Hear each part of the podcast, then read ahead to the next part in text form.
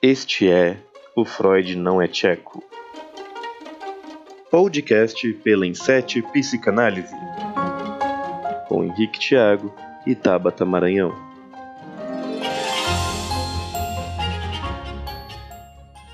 Fala, seres pensantes, tudo tranquilo? Eu sou o professor Henrique Thiago, psicólogo clínico, docente e seu anfitrião neste podcast da Inset Psicanálise. O Freud não é tcheco.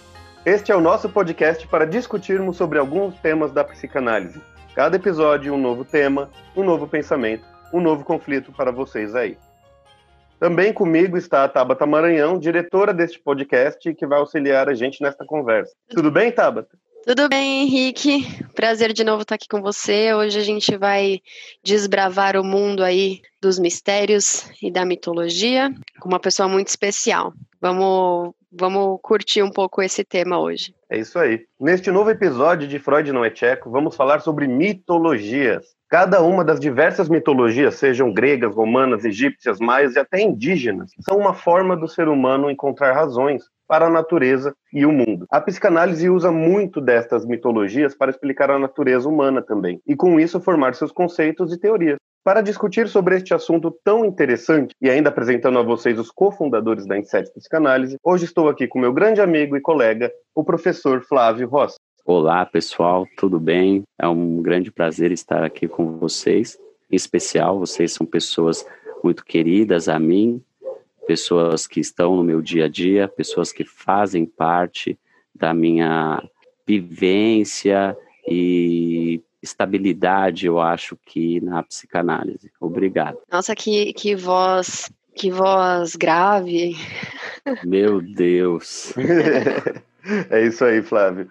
Agora, rapidinho, um recado aí para vocês. Para quem caiu de paraquedas, este é o Freud Não é Tcheco um podcast que faz parte da Inset Psicanálise, um grupo de seis psicanalistas que amam a psicanálise. E temos como intuito trazer esta ciência para vocês de uma forma descomplicada.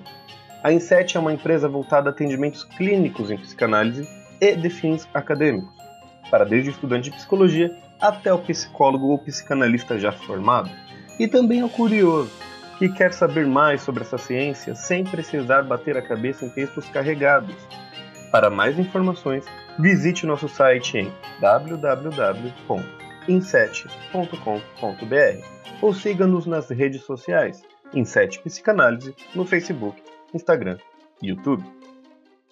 Acho legal falar também que, devido à pandemia de Covid-19, este episódio foi gravado à distância, seguindo as normas de distanciamento social. Dentro da Inset, temos algumas subdivisões para centralizar alguns meios de mídias em determinados sócios, como vocês já sabem. No caso do Flávio, ele é responsável pelo YouTube junto comigo e pelos roteiros científicos. Afinal, professor é para isso, não é, Flávio? Olá, Henrique. Com certeza, eu acho que a atribuição de um professor ele acaba sendo uma atribuição permanente do estudante. Embora que nós, na prática clínica, também somos eternos estudantes. Não é à toa que Freud traz que a nossa prática clínica é também uma prática de pesquisa, porque a gente põe a luz ali ao fenômeno, ao sofrimento, às questões que o paciente nos traz. Isso aí, muito legal. Novamente, obrigado pelo seu tempo, Flávio. Eu sei que é complicado, trabalho de professor, exige muito tempo mesmo. Mas vamos começar então esse papo já conhecendo um pouquinho sobre você. É, conta pra gente um pouquinho da sua trajetória na psicologia. Bom, Henrique, meu caro amigo, é, a psicologia ela veio em minha vida, acho que um pouco antes de eu cursá-la. Né? Aos 18 anos, eu iniciei a atribuição como agente de saúde, que é aquele rapaz que trabalha como pessoa que leva a saúde à população, que leva conhecimento, que leva propostas educativas. Então, eu acho que ali, neste momento, eu já tinha muito interesse por história, eu falava que gostaria de ser professor de história, mas com o contato com a saúde pública, eu acabei procurando o curso de psicologia. E aí, ao longo dessa minha história em psicologia, pós-formação, eu iniciei pós-graduação na Universidade Federal, no, fiz atribuição também no Hospital São Paulo, né, na parte prática né, desta pós-graduação. Também atuei com um programa de prevenção às infecções sexualmente transmissíveis. Então, eu procurava criar protocolos ali de atribuições de prevenção. Posteriormente, atuei como psicólogo de centro de atenção psicossocial nos cuidados de álcool e outras substâncias. Atuei também ali um período como professor eventual do Estado, eu dava aula ao ensino médio. Depois eu atuei também numa proposta muito educativa que foi com adolescentes em conflito com a justiça, em liberdade assistida. Então havia uma proposta também, além de psicológica, uma proposta educativa para ressocialização desses adolescentes. Depois atuei também neste princípio de ressocialização dentro das Cracolândias de São Paulo, em serviço de abordagem à pessoa em situação de rua. Também atuei na prevenção e na erradicação do trabalho infantil aqui no Brasil, nessa mesma ocasião de serviço de abordagem, também com a exploração sexual da criança e do adolescente. Atuei em serviço também de violações de direitos em núcleo de proteção é, jurídica e apoio psicológico. Foram trabalhos desafiadores, muito penosos, assim, no quesito de atribuir, e depois retornei novamente a esse âmbito dos cuidados em transtorno mental, em álcool e outras drogas, novamente em CAPS, álcool e outras drogas, e depois fui para a unidade básica de saúde, em atenção à saúde da família, onde pedi exoneração devido às minhas atribuições como docente em um curso de graduação em psicologia que eu já vinha atuando há um ano e aí pedi a exoneração e fiquei como docente em graduação de psicologia no quesito de teorias psicanalíticas, de psicopatologia e também como supervisor clínico. Então essa é a minha trajetória resumida do meu trabalho como psicólogo. Nossa, se é resumida, foi bem, foi bem completa para mim, viu? Muita coisa você já fez, Flávio, e eu fiquei pensando dentro de todas essas coisas que você já fez, assim, qual especialização você seguiu para poder passar por tudo isso? Eu sempre tive como perspectivas a psicanálise, não, mesmo atuante de um modo ativo dentro da psicologia social, como o próprio Freud diz, em psicologia das massas, a psicanálise ela é individual, mas ela é social. Ela só seria individual no caso, né, quando se trata ali de características esquizoides, né? Então, quando ele se fala de um autismo, então seria mais individual mesmo. Então, para quem não se socializa, de fato, a psicanálise seria só individual, mas de uma regra livre, a psicanálise ela é social. É, é, acho que é, é, importante ressaltar que o que o Flávio falou, né, sobre um tipo de personalidade esquizoide é um termo é, próprio da, da psicanálise e ele acabou associando isso ao autismo, que de certa forma é como a psicanálise enxerga uma pessoa com o transtorno do espectro autista, mas não necessariamente significa que a psicanálise não possa, hoje, né, nos dias atuais, fazer o tratamento ou atendimento de uma pessoa com autismo. Né? Então, acho que os termos que, que o Flávio vai utilizar, a gente vai tentando trazer para vocês uh, o, o, conceito da forma adequada e a gente vai criar outros podcasts, outros episódios, aliás, para explicar com maior propriedade sobre isso. Certo, Tabata, exatamente. Uh, o Flávio, né, você falou um pouquinho da sua trajetória, muito grande, muito legal, um trabalho lindo. Uh, mas pensando ainda na teoria, né? Você tem algum autor ou algum referencial teórico que você se apaixonou e que você é, usou até para montar as suas próprias ideias sobre a psicanálise? Sim, a princípio eu tive muito contato com Freud, então Freud contribuiu muito também com é, o princípio também de autoanálise, foi ali onde eu parti né, deste caminho, me identificando, sentindo, e tudo que eu lia em relação a Freud, aquilo fazia muito sentido a mim. Então, por isso que eu costumo dizer que essas coisas, esses interesses, a gente não escolhe, a gente é escolhido.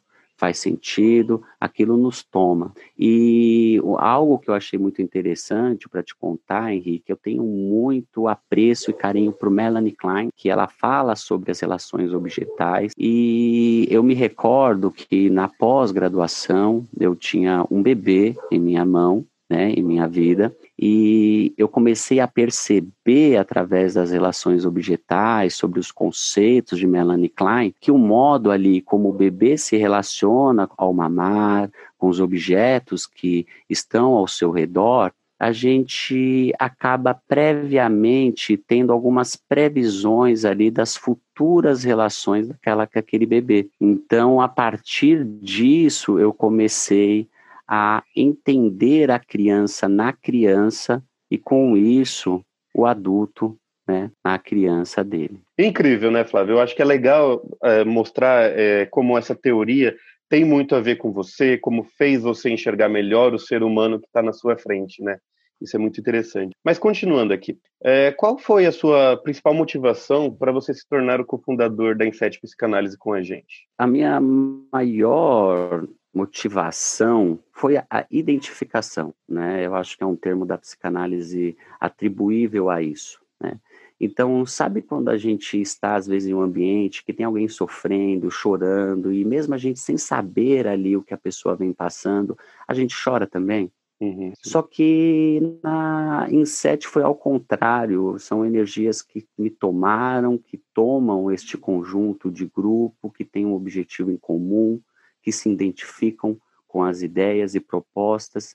Então, a Inset ela acaba sendo um espelho neste sentido, tá? Então, esta foi a minha maior motivação de entrar com vocês nesta proposta, porque todos nós aqui sabemos que esta proposta eu estava ausente neste momento crucial da criação da Inset, mas eu não deixei de estar presente ali como um membro, porque eu fui incluso mesmo sem saber deste bebê que estava nascendo. Eu acho que vale ressaltar aqui que quando a gente pensou né, na, na criação da, da empresa, da gente se unir de fato, porque já éramos um grupo de supervisão, a gente quase nem cogitou a, a ausência do Flávio nessa empreitada com a gente, né. Henrique? Uhum. É verdade, a gente já incluiu ele, depois conversamos, ele gostou da proposta, ótimo. Que bom que está aqui Sim. com a gente, Flávio. Você tem uma, uma ótima bagagem, um conhecimento incrível, e isso ajuda a gente. A não, é, e também é, é algo incrível para construirmos juntos, né? Você já tem tantas construções boas aí durante a sua carreira, essa é mais uma para a gente, né? Perfeito. Agora, vamos ao ponto. Vamos falar sobre o assunto que tanto esperávamos. Vamos falar sobre as mitologias na psicanálise. Flávio, eu, Henrique, desde a graduação sempre eu gostei de mitologias. E, e muitos dos meus relatórios também tinham associações com mitos antigos para explicar eh, os mecanismos do paciente. Eu gostava muito de colocar alguns mitos dentro do relatório. A doutora Aureliane, que lia meus relatórios, né, que corrigia os relatórios, adorava também que escrevia. Então, bem, unir útil agradável.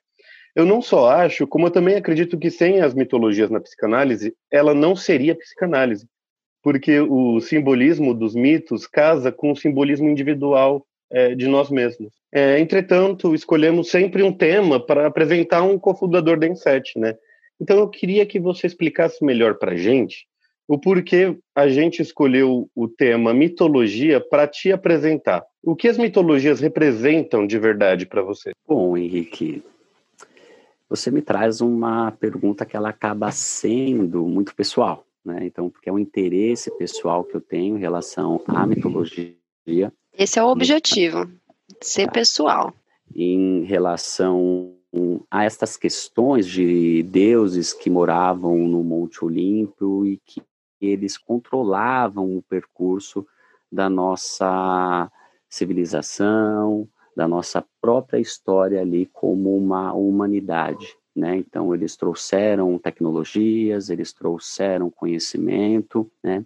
Então, eu tenho muito interesse acerca dessas histórias mitológicas que até hoje impressionam, né, por elas não se perderem ao tempo e a cada momento temos novas descobertas em relação, por exemplo, ao oráculo dos Delfos, que é muito citado dentro da mitologia grega, foi localizado, né, o oráculo de Apolo, então, onde se havia uma mensagem que tudo em excesso faz mal, resumidamente. Né? Uhum, uhum. Então, Apolo ele era esse deus que era contra esses excessos que eram cometidos ali também por o irmão dele, que tinha uma perspectiva diferente, já era mais fanfarrão.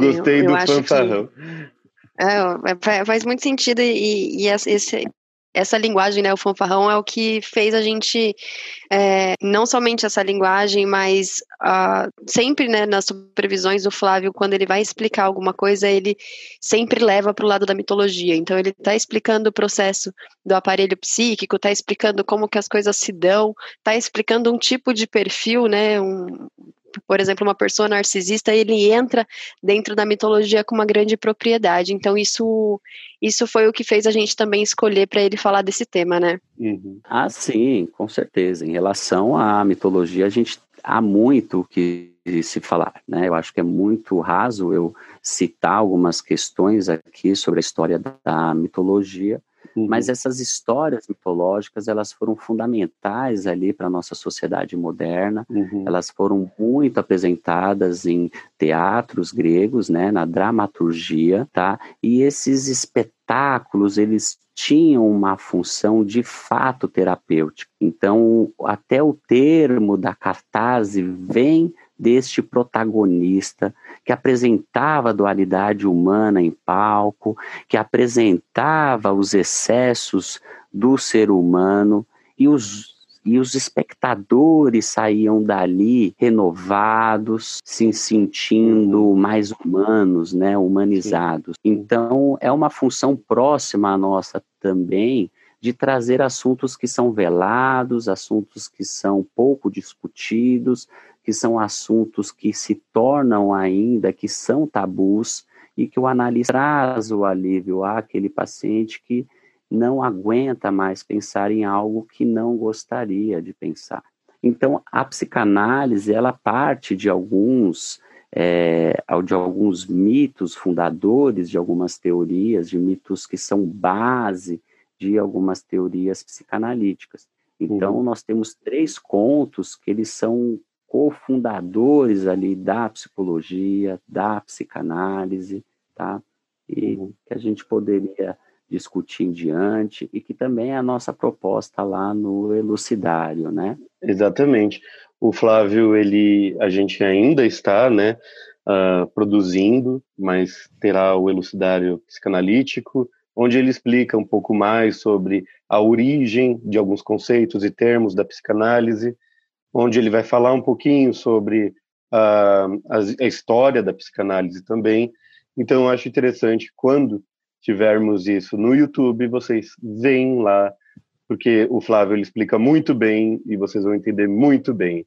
Ok, Flávio. É, é sim, eu acho interessante também, né? Você falou a respeito da catarse. É, a catarse ela pode ser traduzida como cura pela palavra. Então, é o ato de você falar e se expressar, e com isso é, conseguir se sentir melhor. É como se você se expressasse e jogasse para fora aquilo que está dentro de você. No caso que ele estava falando, do, do teatro, era uma forma de expressão. Como a gente faz dentro do consultório analítico, não é, Flávio? Isso. E a gente entende, né, como a gente entende a cartaz como uma liberação. É tá instável a, a minha a minha internet. Ah. É realmente, Henrique, a gente compreende ali a catarse é um termo utilizado para uma liberação ali de afeto patogênico, né? Freud chamava de afeto patogênico.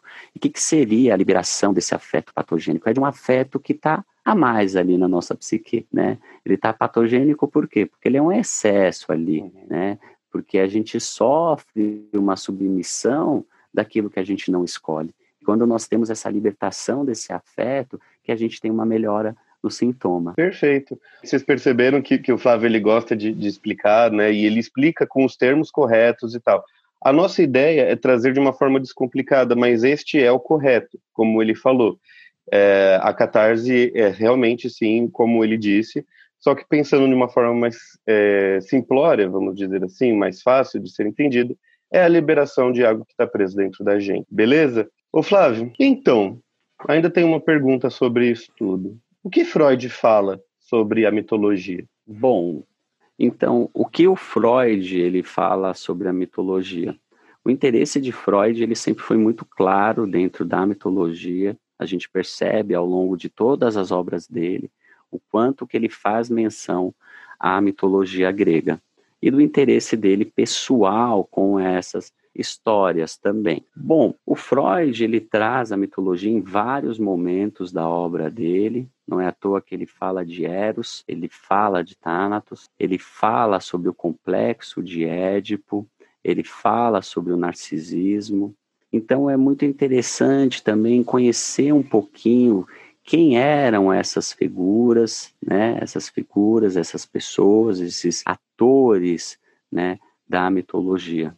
Então, por exemplo, Eros, né? Que no senso comum a gente pensa no Deus do amor, e nossa cultura ocidental traz aquele anjinho peralta, né, que a gente chama de Cupido, mas Deus Eros, ele não é só um, um, um Deus do amor, né, ele, é, ele corrompe a ordem a moral também, porque ele implanta desejos que a gente não gostaria de ter por muitas vezes, né, então ele ele implanta desejos nas pessoas e que seriam desejos ali que são opostos à cultura, à moralidade.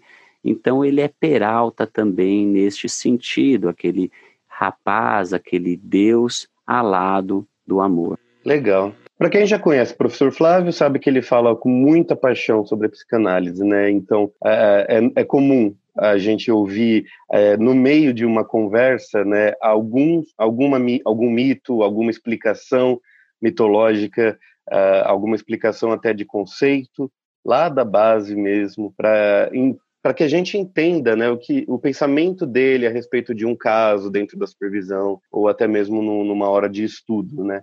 Eu acho muito incrível, é, jogando um pouco de, de confete no Flávio, sim, é, é uma pessoa incrível, muito inteligente, a gente gosta muito dele por perto, exatamente por isso, né? Transmite conhecimento de uma forma é, total, não é nem não é parcial, é total, do começo ao fim ele te explica. Uh, Flávio, conta pra gente como que é uh, ah, para você ensinar os estudantes de psicologia e às vezes até pra gente, né, igual eu estava falando, sobre essas sintonias entre o humano e os mitos? Bom, os mitos eles parecem, né, e muitos autores dizem que os mitos são reflexos, né, da própria constituição humana, da nossa própria alma, que seria esse sopro vital, de sentimentos que são expressos por nós, que estão dentro de nós e que a gente expressa. Os mitos, em específico, foram histórias que foram narradas ali de gerações e gerações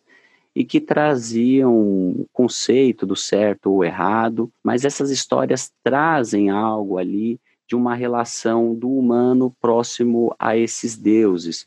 Então, muitos autores colocam a mitologia com uma veracidade e outros ali com uma apenas uma expressão humana. Eu costumo pensar em ambas as possibilidades porque nós humanos não sabemos tudo sobre os fenômenos que nos cercam, né?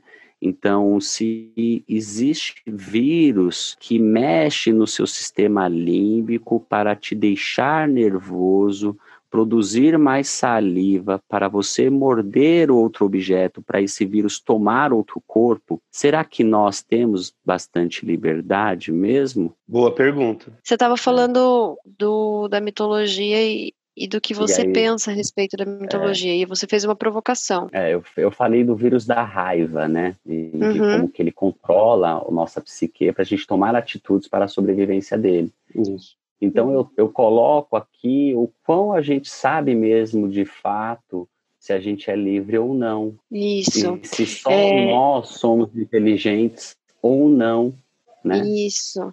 É, essa pergunta, Flávio, que você faz, né, da, da gente se questionar da nossa liberdade ou até mesmo da nossa inteligência, me faz pensar em vários assuntos que a gente já teve, né, em contextos mais sociais ou até mesmo em supervisão, do quanto é, a gente, você fala sobre os grandes alienígenas, né, os alienígenas do passado, e eu já vi no, no History Channel, você já me indicou. Você poderia falar um pouco para a gente a respeito disso? Se, esses, se você acha que os alienígenas do passado são novos mitos que a gente criou para explicar o que a gente não consegue é, explicar, ou se você acredita nessa possibilidade. Bom, eu tento expressar o máximo de humildade nesse quesito sobre a civilização, sobre a nossa origem, tá? É, como eu falei anteriormente para vocês, o Freud levanta uma questão da nossa liberdade humana, ele mostra para nós que não somos tão livres como pensamos e o quanto que a influência do nosso inconsciente ela domina a nossa consciência. E eu penso em relação, por exemplo, à evolução do vírus, ou, por exemplo, o vírus da raiva, que ele atua diretamente no sistema límbico do, do acometido e que ele produz né, saliva suficiente, ele produz raiva para ele atacar outro objeto, para ele dominar outro corpo. Então eu penso de que forma que a gente vê inteligência apenas nesses nós, seres humanos, que estamos no topo da cadeia alimentar, ou que acreditamos que estamos na cadeia alimentar, como a própria definição de Platão, dizendo que nós somos seres sociais, né? E neste mesmo momento eu vejo a habilidade das abelhas, das formigas e de outros seres que são até muito mais sociais, que a socialização deles são muito mais duradouras do que a nossa, que resulta em guerras, em conflitos. Mas você acha que isso não tem a ver com a nossa capacidade de raciocínio? Bom, eu acho que tem a, eu acho que isso vem de algo que nós temos e que a gente também projeta para o mundo, que é o bom e o mal. Uhum.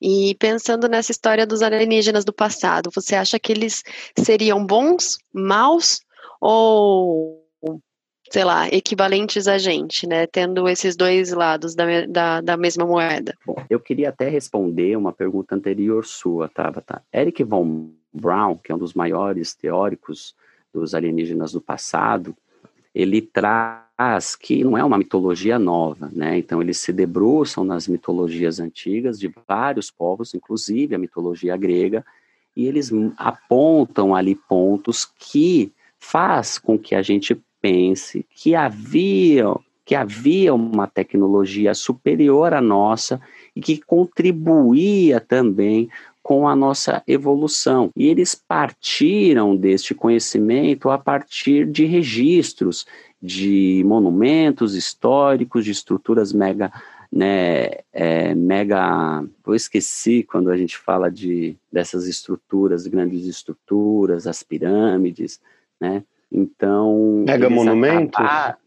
É, não, era megalípticas. É, a construção de estruturas megalípticas, né? E se pensarmos nesse sentido, como que eles produziram aquilo. Havia um tempo que eu era mais cético e eu gostava muito de pensar sobre sustentabilidade e eu pensava talvez que no passado tínhamos uma tecnologia social muito mais aprimorada que levou à construção das pirâmides. Mas ao contato também em relação aos alienígenas do passado, há muitas coisas ainda que me intrigam em relação à existência da nossa humanidade e se de fato estamos sós em um universo em que o próprio Einstein trazia a questão de outros, outras dimensões dentro de uma. Então, a teoria da relatividade, inclusive a própria teoria de luz, traz para a gente um, um infinito universal que traz para a gente evidências que há anos-luz pode haver uma civilização tão boa ou inferior ou superior à nossa. Como Tesla dizia, que foi um dos grandes inventores da energia elétrica que a gente utiliza até hoje, e inclusive uma das tecnologias dele resultou no Bluetooth. Tesla ele acreditava que não há progresso em uma civilização utilizando energia suja. Como assim? Se a gente destrói o planeta que a gente vive, não é progresso. Ah, sim. Isso é retrocesso. É, e, Mas eu acho que a gente. Não, não, não, tem problema ter ido para Tesla. Eu acho que isso abre palco para a gente discutir em outras coisas, é até nos, nos âmbitos Tesla, sociais. Por que, que eu estou falando do Tesla? Tabata, porque o Tesla ele foi ridicularizado por Thomas Edison, ele foi ridicularizado por falar sobre os alienígenas, sobre vida fora da Terra, quando ele passou a pesquisar este âmbito, quando ele publicou que recebia mensagens de outros povos, quando ele publicou que o pensamento em relação aos experimentos, as descobertas dele vinham de outros lugares. É, eu acho que a gente sempre vai passar, vai ter esse tipo de discussão quando a gente fala de uma pessoa, sei lá, um mestre e um aluno, ou até mesmo pessoas que tiveram experiências diferentes. Eu, particularmente, não consigo me posicionar em relação a esse tipo de crença, ainda considero um mito mas assim, é aquela coisa, eu não acredito, mas que existe, existe, então eu não me posiciono. Mas eu queria, é, Flávio, voltar, assim, a gente pode fazer um episódio voltado somente nisso e como que a psicanálise poderia responder essas nossas questões. Eu acho que o texto Futuro de uma Ilusão conseguiria exemplificar muita coisa do que a gente já discutiu até aqui. Mas eu queria voltar para uma coisa que me deixa curiosa. É, como que a gente consegue entender, por exemplo, o complexo de Édipo, o narcisismo, e, e, como que esses mitos, né? Porque a gente tem o nome do Édipo, a gente tem o nome de, Nar, de Narciso, definindo um tipo de personalidade, como que a, a, psicanálise se apropriou desses termos? Você poderia explicar para a gente por que, que esses termos têm esses nomes gregos? Sim, sim. A história de Édipo Rei é uma história muito, como que eu posso dizer, é uma tragédia de fato, né? A história Édipo Rei. Então, ela combina com o com o desenvolvimento ali infantil. Por que que combina? Bom, a gente é colocado à luz de um mundo, a gente recebe aconchego, conforto, toque, amor da nossa mãe. E de repente a gente percebe que a gente investiu algo que não deveria investir nela, e é aí que culmina ali, conforme Freud diz, complexo de Édipo, a nossa moral é introjetada, né? A gente passa a ter o que ele chama ali de superego. Mas voltando ao mito, por que né, do mito? Então, Édipo, ele foi consultar o oráculo porque a, a cidade dele vinha sendo assolada à fome e ele queria saber o porquê daquele castigo dos deuses. E ele teve uma descoberta pavorosa naquilo. Né? Ele descobriu né, coisas que ele não gostaria de descobrir. E qual é a história de Édipo? É, o pai de Édipo, ele foi consultar o oráculo e descobriu que o próprio filho o mataria e ficaria com a mãe dele. Bom, o rei não era burro, né? Mandou essa criança para fora do reino. E na verdade o intuito era que essa criança não sobrevivesse. Mas dessa criança foi criada num reino próximo, tá, a Tebas, e Édipo quando jovem, também foi consultar o oráculo e lá estava predestinado que ele mataria o pai dele. E ele amava muito o pai que criou ele. Ele não sabia que ele não era o pai. E ele sai da cidade com medo de executar aquela previsão. E ao caminho ele encontra uma locomotiva e um dos súditos do rei passa com a carruagem em cima do pé dele e ele, em fúria, acaba ali com toda a locomotiva, inclusive com este rei. E ao chegar em Tebas, ele tem um, um momento ali que ele vence né, a esfinge, e ele acaba ali casando com a rainha e tem filhos com essa rainha. E aí mais tarde, como eu falei para vocês inicialmente, ele descobre que ele matou o próprio pai e que ele casou com a rainha. Então isso lembra muito a criança investindo nos pais amorosamente e se dar conta ali que fez uma besteira muito grande e aquele sentimento de remorso e culpa. Isso aparece para a gente na clínica quase sempre, né? Aquele rapazinho lá na fase de latência, com seus sete, oito anos, que vai espionar a mamãe pelada e depois aparece para a gente cheio de culpa, com angústia, com inibição intelectual, com dificuldades escolares, sem brincar, né? E esse é o nosso papel, trazer acho... à luz essas coisas que nós humanos compreendemos e não compreendemos. Bem interessante, né, Flávio? Como é, casa muito, muito parecido, né? O mito lá de antes de Cristo com o que a gente ainda presencia na nossa clínica, né? Como esse mito explica muito é, esse sentimento de culpa que a criança e depois o adulto continua sentindo.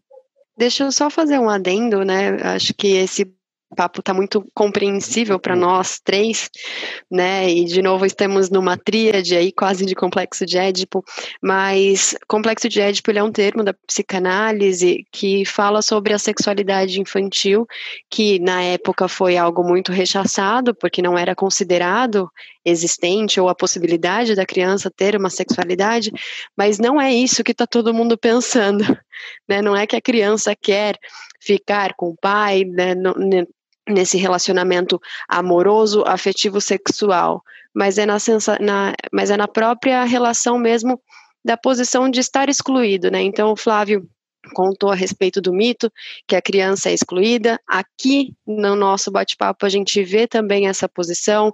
Ora eu fico de fora, ora o Henrique fica de fora. Então a gente tem a tríade presente em todas as partes da nossa vida, né?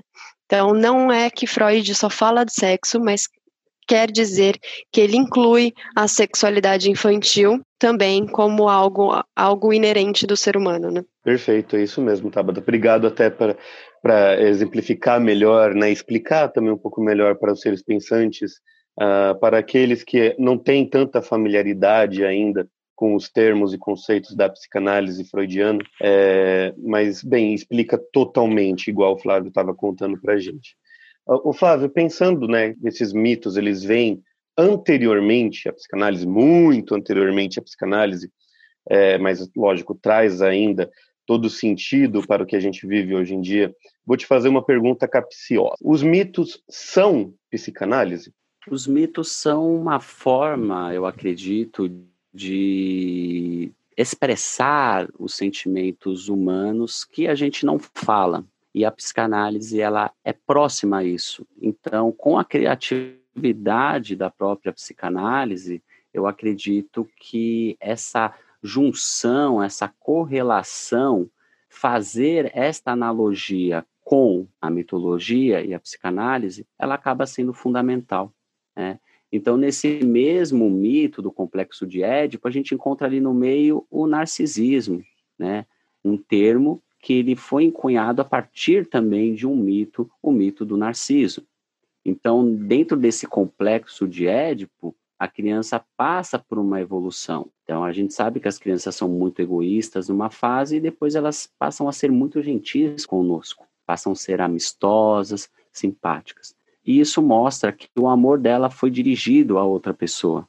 Então, dentro do conto de Narciso, nós temos essas características também. Legal. Então, só para ver se entendemos, os mitos são mitos. Eles explicam a natureza humana. E a psicanálise se apropriou destas explicações para dar simbolismo à explicação da psicanálise? Isso, e ela vem em conjunto com uma capacidade que nós temos, que é inata e inerente ao humano, de fazer simbolismos, né?